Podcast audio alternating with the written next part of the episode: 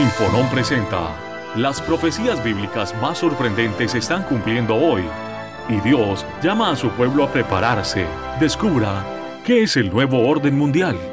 La gran conspiración predicha en el libro de Apocalipsis. Aquí comienza. Descubriendo la verdad. Preparando el camino para la segunda venida de Cristo. ¿Qué tal amigos? Bienvenidos a un nuevo programa de Descubriendo la Verdad. Mi nombre es Emanuel Vallejos. Este es nuestro cuarto programa eh, que venimos eh, presentando el tema del libro de Apocalipsis, de las revelaciones de Jesucristo. Y en el programa pasado, en el programa número 3, que de paso hago la aclaración para todos aquellos que nos escuchan por primera vez, sepan que todos nuestros programas de radio están grabados y están subidos a la web. O sea que nadie tiene por qué perderse el hilo, aunque cada programa en sí mismo tiene un mensaje particular. Si no escuchaste los programas anteriores, de este programa vas a sacar una bendición. ¿Por qué? Porque toda la palabra de Dios es útil para enseñar, para corregir, para redarguir, para instruir en justicia, a fin de que el hombre de Dios sea enteramente preparado para toda buena obra. o sea que todo lo que leamos de la santa palabra de Dios en este programa, por más que seguimos un hilo, ¿no? Estamos en Apocalipsis capítulo 1, hoy vamos a ver de los versos 11 en adelante hasta el final del capítulo 1, este, por más que seguimos un hilo, cada programa es particular, cada programa tiene un mensaje especial de salvación, de vida eterna, porque son palabras de Cristo. Y cada vez que escuchamos a Cristo nos gozamos en su palabra porque sus palabras son vida este, para, para nosotros, son vida, son el aliento de vida que necesitamos para seguir adelante en este mundo oscuro que está manchado por el pecado, pero que aún así, con toda esa oscuridad y esa maldad que existe, se pueden ver todavía los destellos, se pueden ver todavía las vislumbres del amor de Dios en la creación, en la obra de la creación, en la naturaleza, en la inocencia de los niños, se puede ver todavía la, obra y la mano creadora de nuestro Padre amoroso y de que todo lo que Él creó, lo creó con un propósito de amor para el ser humano. Este, el libro de Apocalipsis que estamos estudiando en estos programas revela justamente a Cristo como el centro de este libro. A Cristo como, vamos a verlo hoy, Cristo como el divino sumo sacerdote. Creo que ese va a ser el título de este programa. Nuestro divino sumo sacerdote. Eh, y vamos a ver varios aspectos de, Jesucristo. Em, decía que si no pudiste escuchar los programas anteriores, están colgados en la web, en infonom.com.ar. Entrás ahí programas de radio, descubriendo la verdad, y ahí están, estoy subiendo, cada semana estoy subiendo el archivo, tanto en audio, en buena calidad, para que ustedes lo puedan, si quieren escucharlo en el celular, si tienen deseo de evangelizar y llevar estos programas a alguna emisora para que sean eh, repetidos, lo pueden hacer sin ningún problema. Este, y también se están poniendo los programas en video. ¿sí? Esto aparte de ser un programa radial, es un video que lo pueden encontrar en nuestro canal de YouTube.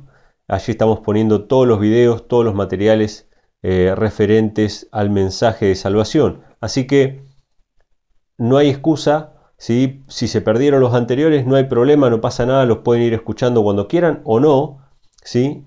Este programa, el programa de hoy, va a ser una bendición. ¿Por qué? Porque está basado en la Biblia, en la palabra de Dios, y todo lo que viene de Dios es una bendición para nosotros. Yo lo he comprobado con mi vida mi vida que no debería tener ningún sentido a esta altura del partido, no debería tener ningún motivo para este, ser feliz o para seguir adelante y sin embargo Dios me da cada día, Dios me da cada día motivaciones para ser feliz, para mirar con optimismo el futuro, para seguir adelante, para poder ayudar a otros, para no concentrarme en mis problemas, para ser como Cristo hizo en esta tierra de servir a otros. Él no vino para ser servido, sino que vino para servir. Muchas veces la depresión, muchas veces la angustia es simplemente un exceso de mirarse a uno mismo. Tenemos que dejar de mirarnos a nosotros mismos, dejar de mirar a los demás, las cosas malas que hacen los demás y empezar a ser nosotros de bendición para, para los que nos rodean. Empezar a ser nosotros de alguna manera una ayuda para aquellos que están a nuestro alrededor. Sin lugar a dudas, Dios nos ha dado dones, aunque sea uno, aunque sea un don. Si no es el don de la palabra, es el don del servicio. Si no es el don del servicio, este, probablemente sea visitar a los necesitados, probablemente sea hacer felices a otros de alguna u otra manera. Hay quienes tienen el don de, de preparar alimentos saludables. Hay, hay infinidad de dones porque Dios reparte como a Él le parece y esos dones tienen que ser puestos en el servicio, en la obra de Dios. Tenemos que ser de bendición para otros, para que nuestra vida tenga un sentido y un propósito. Por lo tanto, cuanto más nos centramos en nosotros mismos, somos una carga para los demás. Si nosotros ponemos nuestra vista en Cristo, que es el autor y el consumador de nuestra fe, entonces nuestra vida va a ser una bendición para los que nos rodean. Así que bueno, vamos a arrancar Apocalipsis capítulo 1. Eh, habiendo dicho esto, de que pueden bajar todos los programas de radio de nuestra página en internet, eh, les mando un saludo a toda la audiencia, a todos los que nos están escuchando, los que nos escuchan por primera vez. Este, sepan que al final de este programa, durante la, transmisión en esta misma radio, en esta misma emisora, se dan las vías telefónicas para los que quieran recibir algún material o ponerse en contacto para recibir mayor información. Pero si no, en internet, infonom.com.ar, ahí tienen mucha información, muchos videos en el canal de YouTube que es Infonom. También pueden encontrar muchos videos y muchos materiales disponibles para seguir investigando. Vamos a Apocalipsis. Nosotros en el programa anterior nos quedamos en el capítulo 1, en el versículo 10, ¿sí? El versículo 10 nos decía que la visión que tuvo Juan la tuvo en el día del Señor, la tuvo en el día sábado, en el día de reposo. ¿Por qué? Porque Cristo es el Señor del sábado, por lo tanto cuando Él dice yo estaba en el día del Señor, estaba en el día sábado, en el día de reposo. Y dice en el versículo 10, yo fui en el Espíritu en el día del Señor y oí detrás de mí una gran voz como de trompeta. Una voz de trompeta. Esta es una identificación clara de Cristo. ¿sí? Porque la Biblia nos dice en 1 Tesalonicenses capítulo 4 que Cristo va a venir con voz de arcángel y con voz de trompeta. ¿sí? Esa voz de trompeta es una voz de anuncio, una voz de alarma. De hecho, Dos doctrinas vimos, en realidad tres había, una introductoria que es la doctrina de Dios, pero vimos dos doctrinas fundamentales que están en el capítulo 1 en los versos anteriores. La segunda venida de Cristo, que va a ser vista con todos los ojos humanos, es decir, va a ser una, segunda venida visible, gloriosa, con poder. Y vimos el sábado, ¿sí? Advenimiento y sábado, y la doctrina de la deidad, ¿sí?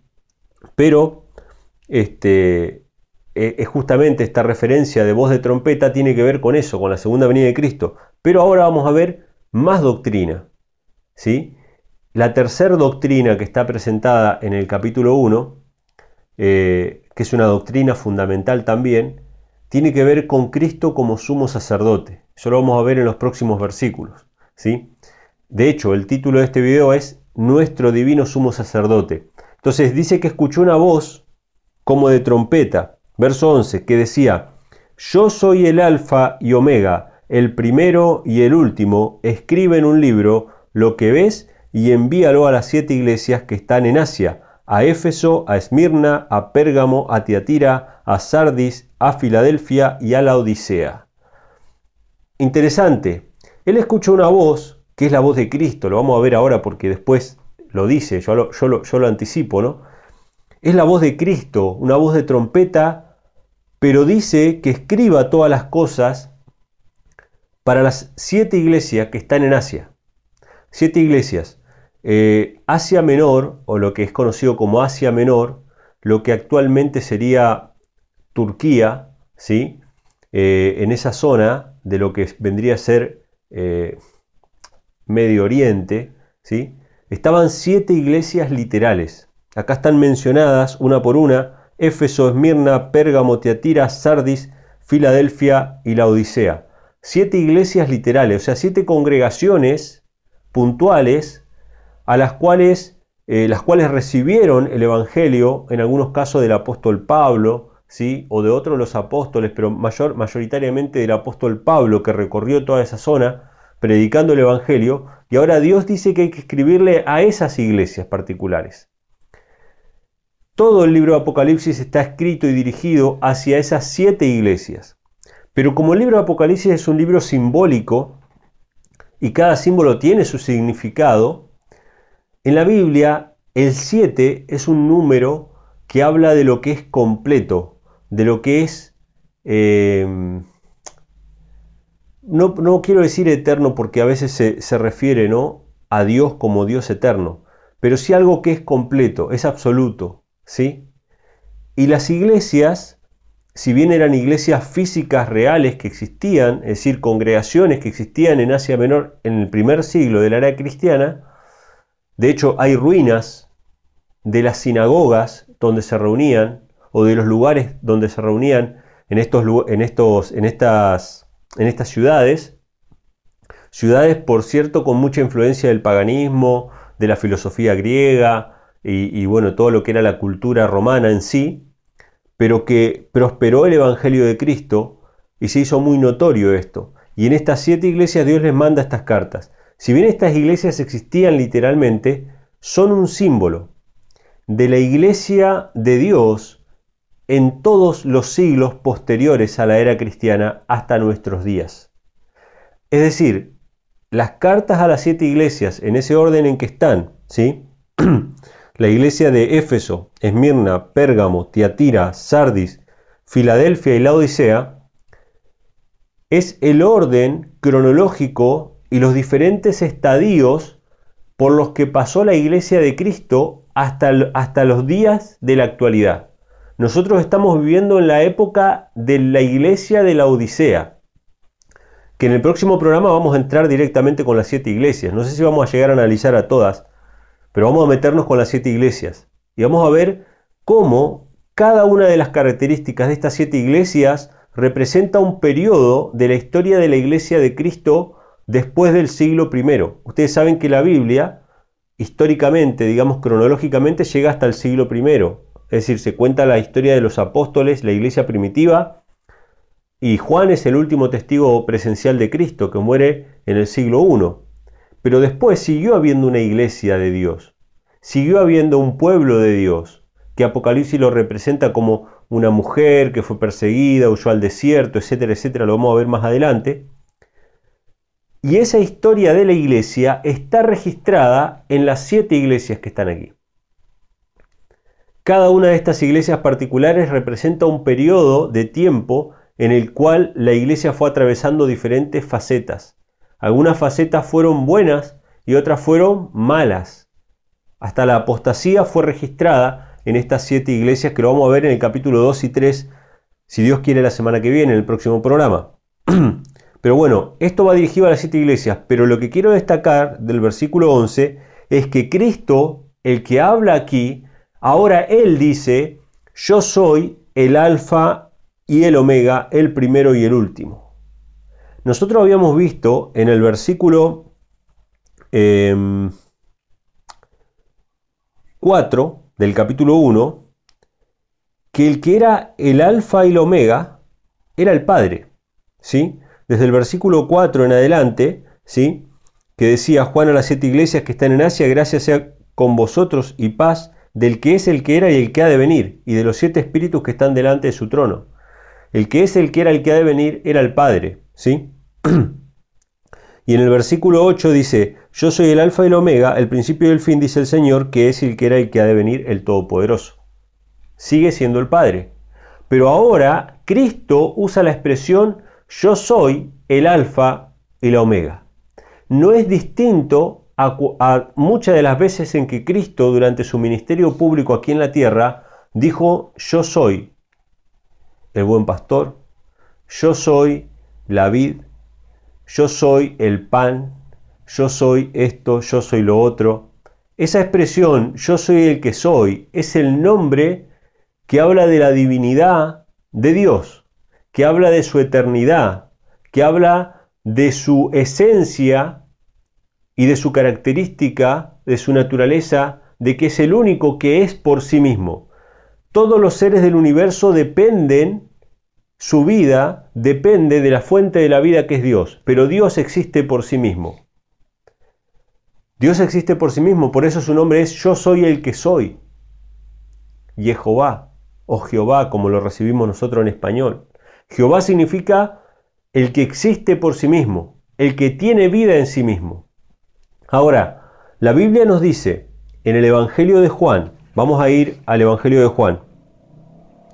Capítulo 5. Eh, Cristo, hablando acerca de sí mismo, nos dice lo siguiente. En Juan capítulo 5, Juan capítulo 5, versículo 26, dice así, porque como el Padre tiene vida en sí mismo, así dio también al Hijo que tuviese vida en sí mismo. Interesante. Dios el Padre es Jehová, Jehová, el que tiene vida en sí mismo. Yo soy el que soy. El Padre le dio al Hijo también tener vida en sí mismo. O sea que Cristo tiene una vida que no procede de nadie, sino que es una vida original de Él y Él es tan divino como el Padre. Que Cristo diga yo soy el que soy, que Cristo diga yo soy la vid, que yo soy, yo soy el camino, la verdad y la vida, eso nos está diciendo de que Cristo es divino como el Padre. Ahora, ¿hay pasajes que muestran la divinidad de Cristo? Por supuesto, Juan capítulo 1, verso 1, en el principio era el verbo, el verbo era con Dios y el verbo era Dios. Ese pasaje nos muestra que Cristo en el principio estaba con el Padre, ¿sí? Estaba con Dios, pero a la vez era Dios. ¿Significa que era el mismo ser que el Padre? No, sino que era divino como el Padre, que compartía con el Padre su divinidad. Cristo es el único ser en todo el universo que comparte con el Padre la naturaleza divina. Nosotros somos seres creados por el Padre. Y podemos llegar a ser participantes de la naturaleza divina, pero podemos llegar a ser participantes. ¿Sí? Pero Cristo es divino por naturaleza. Él comparte con el Padre los mismos genes, por así decirlo. Estoy usando un lenguaje humano en realidad, ¿no? Así como Adán dijo de Eva, esta es carne de mi carne y hueso de mi hueso, el Padre dice del Hijo, este es mi Hijo amado en quien tengo complacencia. El Hijo unigénito, ¿qué significa unigénito? El único engendrado por el Padre, el único que es divino como el Padre por naturaleza. Entonces Juan 1.1 nos dice claramente que Cristo era divino como el Padre, que es divino como el Padre. Isaías 9.6 nos dice que el nombre de Cristo iba a ser Dios fuerte, Padre eterno, príncipe de paz. ¿Por qué iba a ser llamado Dios fuerte, Cristo? Porque Cristo es divino como el Padre, porque comparte la naturaleza divina del Padre. ¿Por qué iba a ser llamado Padre eterno?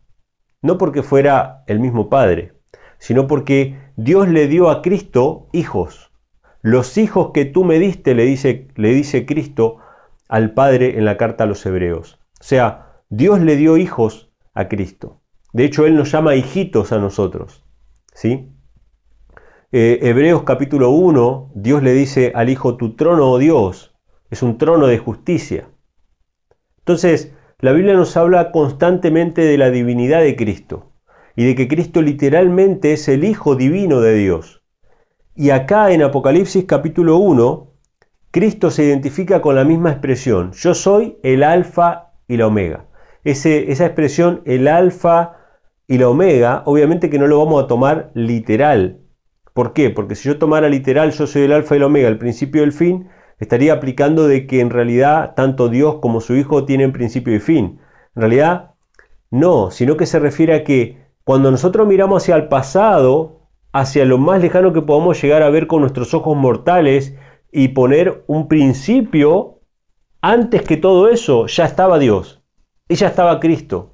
Y por más que miremos hacia el futuro con, con los ojos de la profecía y que nos extendamos a los siglos en el futuro, allí está Cristo. A eso se refiere, yo soy el alfa y la omega, el principio y el fin.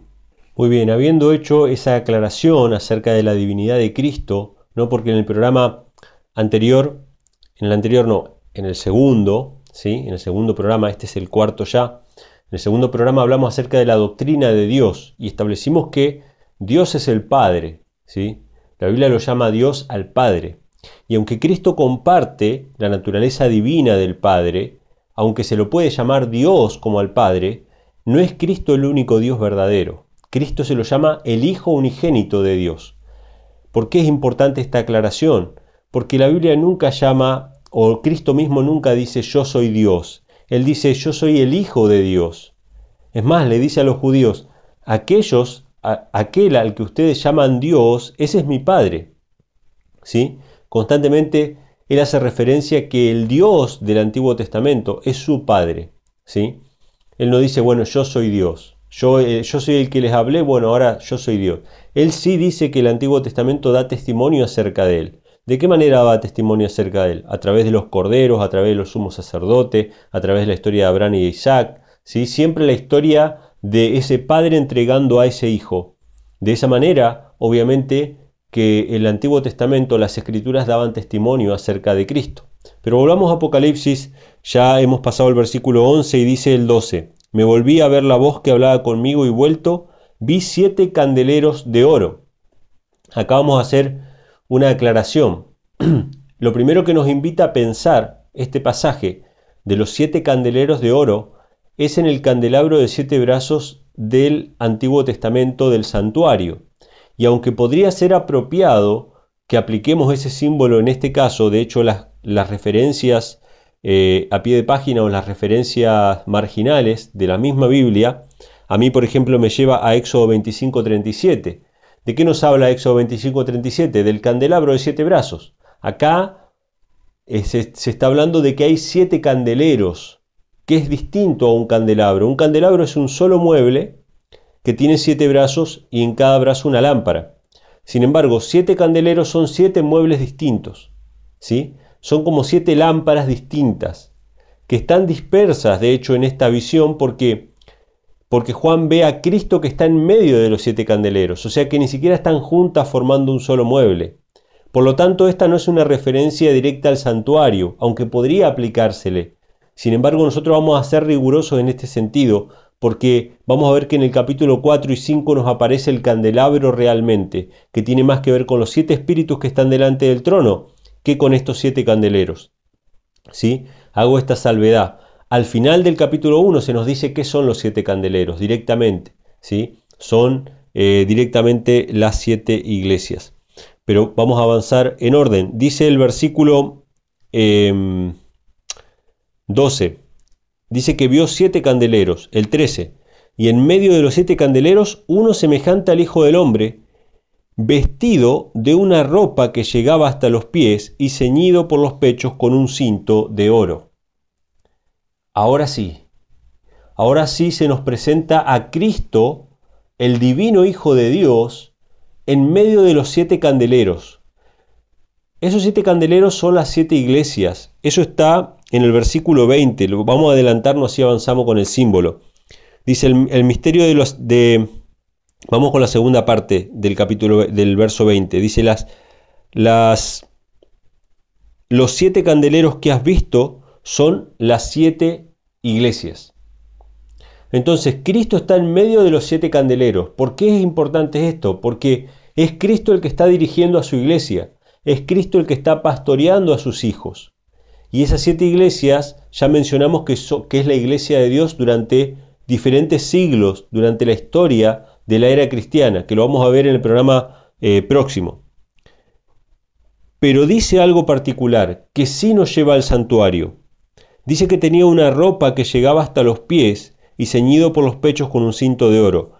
Las referencias marginales, en este caso, nos llevan a un texto que es muy adecuado. Éxodo 28.4. Vamos a Éxodo 28.4. Dijimos acá en este programa que vamos a estar comparando Apocalipsis con el resto de las Sagradas Escrituras para poder comprender verdaderamente los símbolos que son presentados aquí. En Éxodo capítulo 28, versículo, em, eh, 4, dice así, los vestidos que harán son estos, el racional y el efod, y el manto y la túnica labrada, la mitra y el cinturón. Hagan pues los, los sagrados vestidos a Aarón tu hermano y a sus hijos para que sean mis sacerdotes. En el versículo 31 aparece nuevamente, dice, harás el manto del efod todo de jacinto. ¿Sí? Y en el versículo 34 dice, una campanilla de oro y una granada, una campanilla de oro y una granada por las orillas del manto alrededor. Estas son las vestiduras del sumo sacerdote. Estas vestiduras que llegaban hasta los pies, ceñidas con un cinto en el pecho de Cristo, no son ni más ni menos que las vestiduras del sumo sacerdote, Por lo tanto, aquí sí hay una referencia al santuario del Antiguo Testamento. Acá sí hay una referencia de Cristo como nuestro sumo sacerdote. Vamos a profundizar un poquito acerca de esto.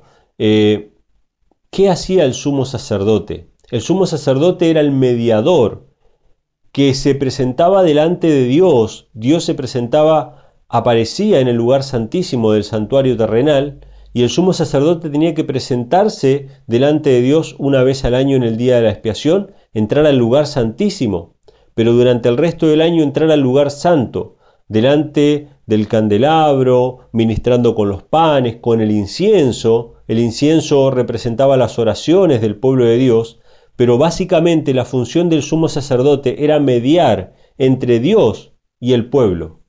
La ira de Dios por los pecados del pueblo tenía que ser satisfecha con la sangre de los corderos y de los machos cabríos en cada una de las fiestas solemnes. En cada día se sacrificaban animales, cada día de la semana, incluso los sábados se sacrificaba doble y en las fiestas solemnes también habían más sacrificios constantemente. ¿Por qué? Porque el pecado únicamente era expiado por la sangre. Pero esa sangre de esos animales en realidad no estaban lavando literalmente el pecado de nadie, eran simplemente un símbolo de la sangre del Hijo de Dios que iba a ser derramada para salvación de toda la humanidad. Obviamente que, aparte de sacrificar los animales, esa carne por lo general, en muchos casos, no en todos, pero en algunos de los casos, se consumía, la consumían los sacerdotes. ¿sí? Pero más allá de eso, lo que Dios quería enseñarle al ser humano desde que Adán cayó en el Edén era que sin sangre no hay remisión de pecados. Y no era la sangre de ese animal, ese animal estaba representando al verdadero Cordero de Dios que quita el pecado del mundo, que es Cristo. Y ese sumo sacerdote no era el verdadero mediador, era un símbolo del verdadero sumo sacerdote que es Jesucristo que está en los cielos, ministrando en favor nuestro. Vamos a ir a la carta a los hebreos y vamos a ver cómo el apóstol Pablo allí nos habla directamente acerca de esta cuestión, de cómo Cristo en realidad es nuestro verdadero sumo sacerdote y que intercede por nosotros en los cielos delante de Dios para perdón de nuestros pecados. Vamos a suponer que nosotros solamente vemos a Cristo como el Cordero, ¿no? El Cristo es el Cordero simplemente, ¿no? Que murió por nosotros. Está perfecto. Eso es lo que predican la mayoría de las iglesias cristianas. Eso está muy bien.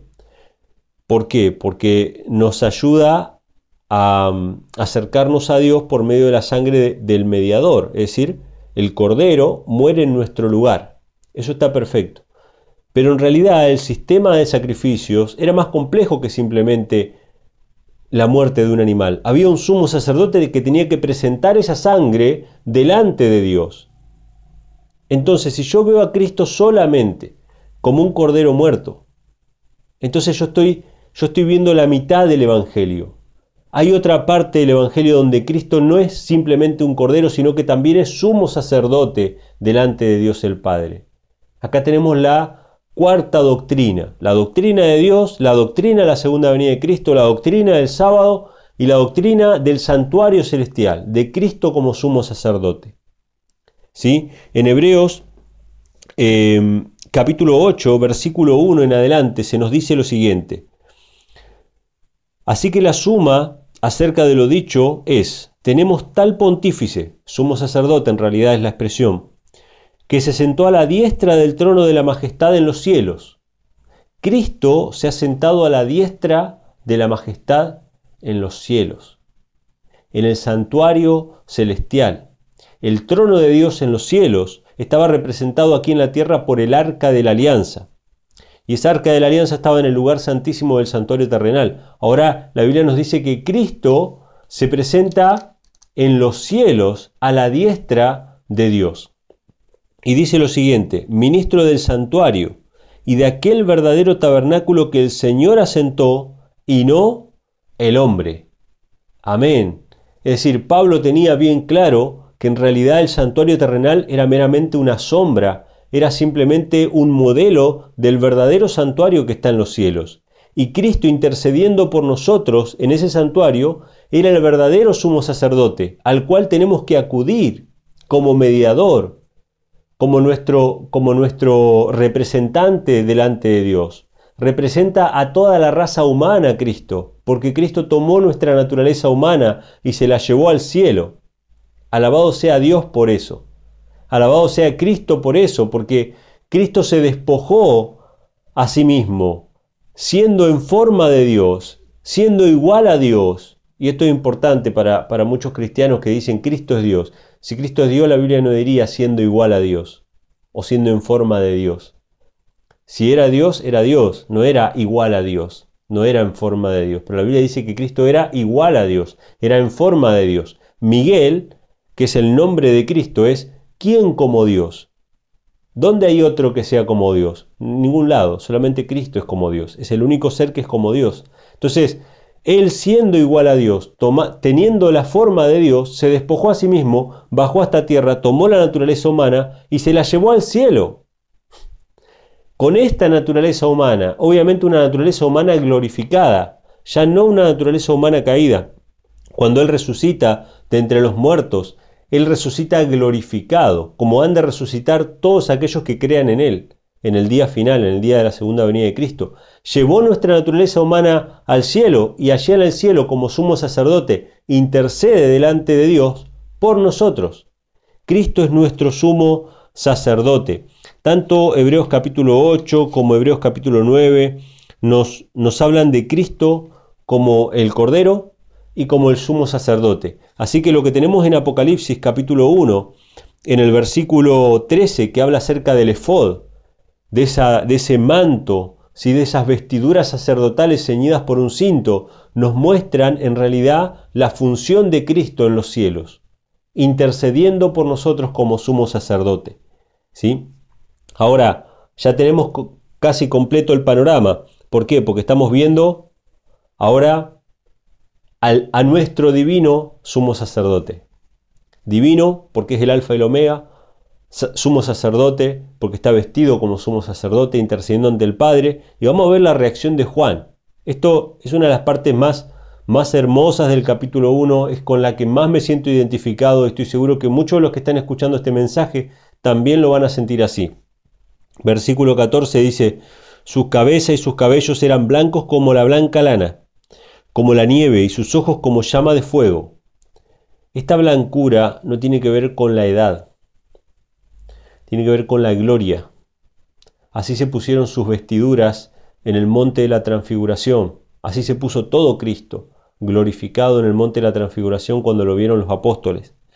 Dice, y sus pies semejante al bronce bruñido, acá dice el latón fino, pero en otras versiones dice el bronce bruñido, ardiente como en un horno, y su voz como ruido de muchas aguas, y tenía en su diestra siete estrellas, y de su boca salía una espada aguda de dos filos, y su rostro era como el sol, cuando resplandece su furia. Hermanos, la visión que Juan tiene acerca de Cristo no es como el desvalido niño que nació en Belén. No es como el humilde carpintero que, que paseaba o que caminaba por las aldeas de Nazaret llevando las marcas del trabajo, de la pobreza en la cual él vivió. No estaba viendo a ese Cristo, estaba viendo un Cristo glorificado, un Cristo tomando el lugar que le corresponde en los cielos a la diestra del Padre, ¿sí? Eh, un Cristo exaltado por el mismo Padre. El Padre le dice, siéntate a mi diestra hasta que ponga a tus enemigos por estrado de tus pies. El, peor y último enemigo que va a ser vencido es la muerte. ¿sí? Satanás es el enemigo, pero la consecuencia final, que es la muerte, también va a ser destruida. El postrer enemigo que va a ser destruido. Entonces dice en el versículo 17, y cuando yo le vi, caí como muerto a sus pies. Hermanos, cuando el ser humano pecador, cuando el ser humano debilitado por todos los fracasos de la vida, que se conoce a sí mismo, yo me conozco a mí mismo, sé todas las miserias que tengo, sé todas las cosas que todavía me faltan cambiar, sé los pecados que he cometido en el pasado. Cuando me miro a mí mismo y veo la gloria de Cristo, no sentimos otras cosas que la desesperación y la muerte inminente. Si Dios se presentara con toda su gloria delante de la humanidad, todos seríamos fulminados. La gloria de Dios tuvo que ser velada en Cristo, que tomó nuestra naturaleza humana para que nosotros podamos resistir su gloria. Y aún así los discípulos dijeron, nosotros vimos su gloria, vimos la gloria como el unigénito Hijo de Dios. Solamente Cristo podía acercársenos a nosotros, trayendo la divinidad y uniéndola con la humanidad. Pero el ser humano caído y pecaminoso es vulnerable ante esa gloria y siente que va a morir, porque la paga del pecado es la muerte, y cuando nuestra indignidad choca con la pureza y la santidad de Cristo, entonces sabemos que la muerte es inminente. Y acá nos dice que Juan cayó como muerto. De la misma manera que Pedro en la barca, en la, pesca milagrosa, dijo, apártate de mí Señor, porque soy hombre pecador. De la misma manera que Ezequiel, cuando vio Ezequiel 1, esa visión del trono de Dios y de toda esa maquinaria con ruedas que giraban de manera ordenada, que representa los reinos de la tierra, ¿no? Que van, van avanzando eh, durante toda la historia, pero que en realidad el que está arriba es el que controla todo, que es Dios. Cuando vio la gloria de Dios, cayó como muerto. Y Daniel también cayó postrado a los pies del ángel que traía la gloria de Dios, que era el ángel Gabriel, que es el mismo ángel que trae la gloria de Cristo en Apocalipsis capítulo 1. Nosotros sentimos eso. ¿Y qué sentimos inmediatamente en nuestra indignidad? Merecemos la muerte, porque la paga del pecado es la muerte.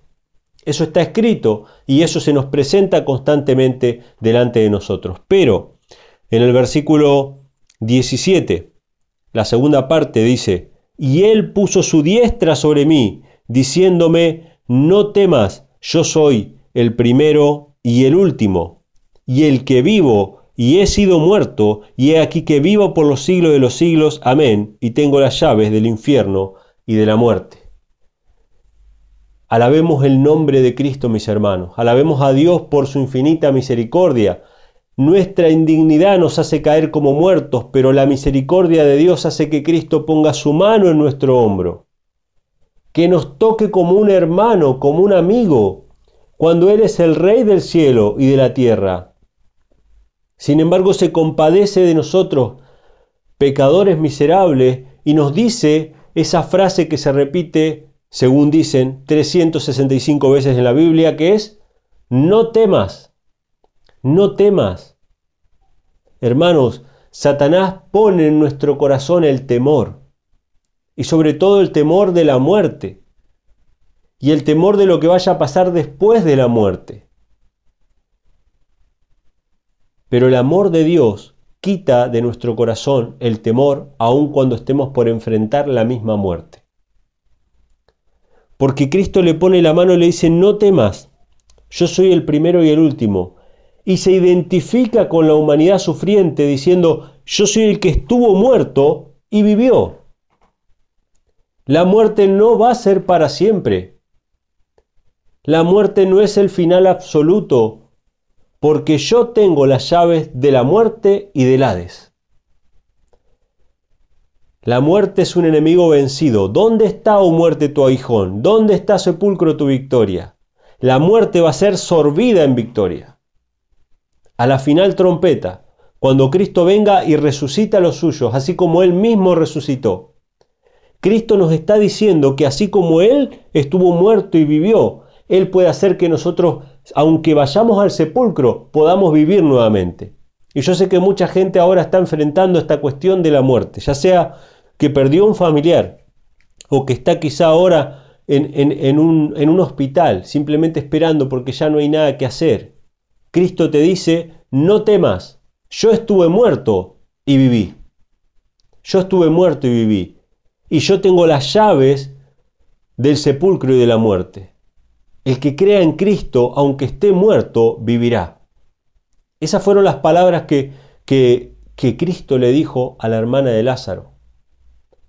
Cuando ella salió a recibir a Cristo, ya Lázaro ya había muerto hacía cuatro días, ¿no? Y ellas le recriminaron a Cristo y le dijeron, si, si tú hubieses estado aquí, mi hermano estaría vivo hoy. Siempre, hermanos, que, que perdemos un familiar, que la muerte nos arrebata un ser querido, empezamos a preguntarnos todas las cosas que se podrían haber hecho para que no pasara lo que pasó. Eso es propio de la naturaleza humana, siempre buscamos una explicación. Si hubieras estado aquí, si hubiésemos hecho esto, si hubiésemos hecho aquello. Pero todos, hermanos, estamos condenados al mismo destino, a la muerte. Algunos más jóvenes, otros más ancianos, otros en el vientre de sus madres. Y empezamos a preguntarnos, si hubiese pasado esto, si hubiese hecho aquello, no teman, no teman. Cristo en, el, en su plena juventud, en el vigor de la juventud, fue quitado de esta tierra con furia, con odio, delante de todo el mundo, humillado como un delincuente. Si fuera hoy en día frente a todas las cámaras de televisión y todo el mundo insultando y todo el mundo sacándose fotos, ¿no? Para subir a, la, a la red de la tortura y del martirio.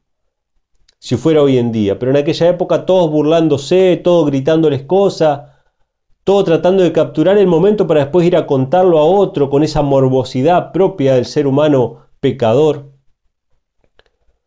Cristo murió de la manera miserable que nosotros merecemos morir, para que nosotros podamos vivir esa vida eterna que solamente Él merece vivir, porque fue el único ser en toda la tierra, el único ser humano que vivió una vida sin pecado. Entonces Cristo nos pone su mano sobre nuestro hombro y nos dice, no temas, ni a la muerte, ni al sepulcro, ni a nada. El perfecto amor de Dios manifestado en el don de su Hijo, echa fuera el temor de nuestros corazones. No le tengas miedo a nada, porque yo estuve muerto y viví, y todos los que crean en Cristo van a vivir también. Y cuando salió, eh, salió la, la hermana de Lázaro a recibir a Cristo, y Cristo le dice, tranquila, tu hermano resucitará. Ella dijo, yo sé que resucitará en el día postrero. Ella creía en la resurrección en el día final. Y Cristo le dice, el que cree en mí, aunque esté muerto, vivirá. No dice aunque esté muerto, vive ahora, sino vivirá. ¿Cuándo vivirá? En el día de la resurrección. Esa es la esperanza que tenemos todos los que hemos perdido un familiar, un ser querido, de que hemos de volver a verlo en el día de la resurrección. Y esta es la primera promesa que nos pone aquí. Entonces acá tenemos, hermanos, se nos ha ido un poquito la hora. Estamos ya Sí, ya finalizando el programa de hoy, pero vamos a leer los últimos pasajes del capítulo 1. Dice, versículo 19, escribe las cosas que has visto y las que son, y las que han de ser después de estas. Verso 20, el misterio de las siete estrellas que has visto en mi diestra, y los siete candeleros de oro. Las siete estrellas son los ángeles de las siete iglesias, y los siete candeleros que has visto son las siete iglesias. Bueno, Cristo está entre los candeleros, que son las siete iglesias de Asia Menor. Esas siete iglesias representan la iglesia de Cristo a lo largo de los siglos, desde la, del principio de la era cristiana hasta la segunda venida de Cristo. Y los ángeles de cada una de esas siete iglesias son los mensajeros de cada una de las siete iglesias. La palabra ángel significa mensajero en griego. ¿sí? Eh, está relacionado con los, con los mensajeros de Dios, ¿no? esos seres poderosos que trabajan en pro de la salvación del ser humano, pero también se refiere a los pastores o a los ministros de cada una de las iglesias. Y cada una de esas iglesias tenía ángeles, tenía mensajeros. Entonces Dios le escribe a esos, a esos mensajeros para que esos mensajeros lo den después a la iglesia. Pero ¿qué vemos entonces en este capítulo 1? Ya lo cerramos a este capítulo 1, vamos a saltar al mensaje a las siete iglesias en el próximo programa.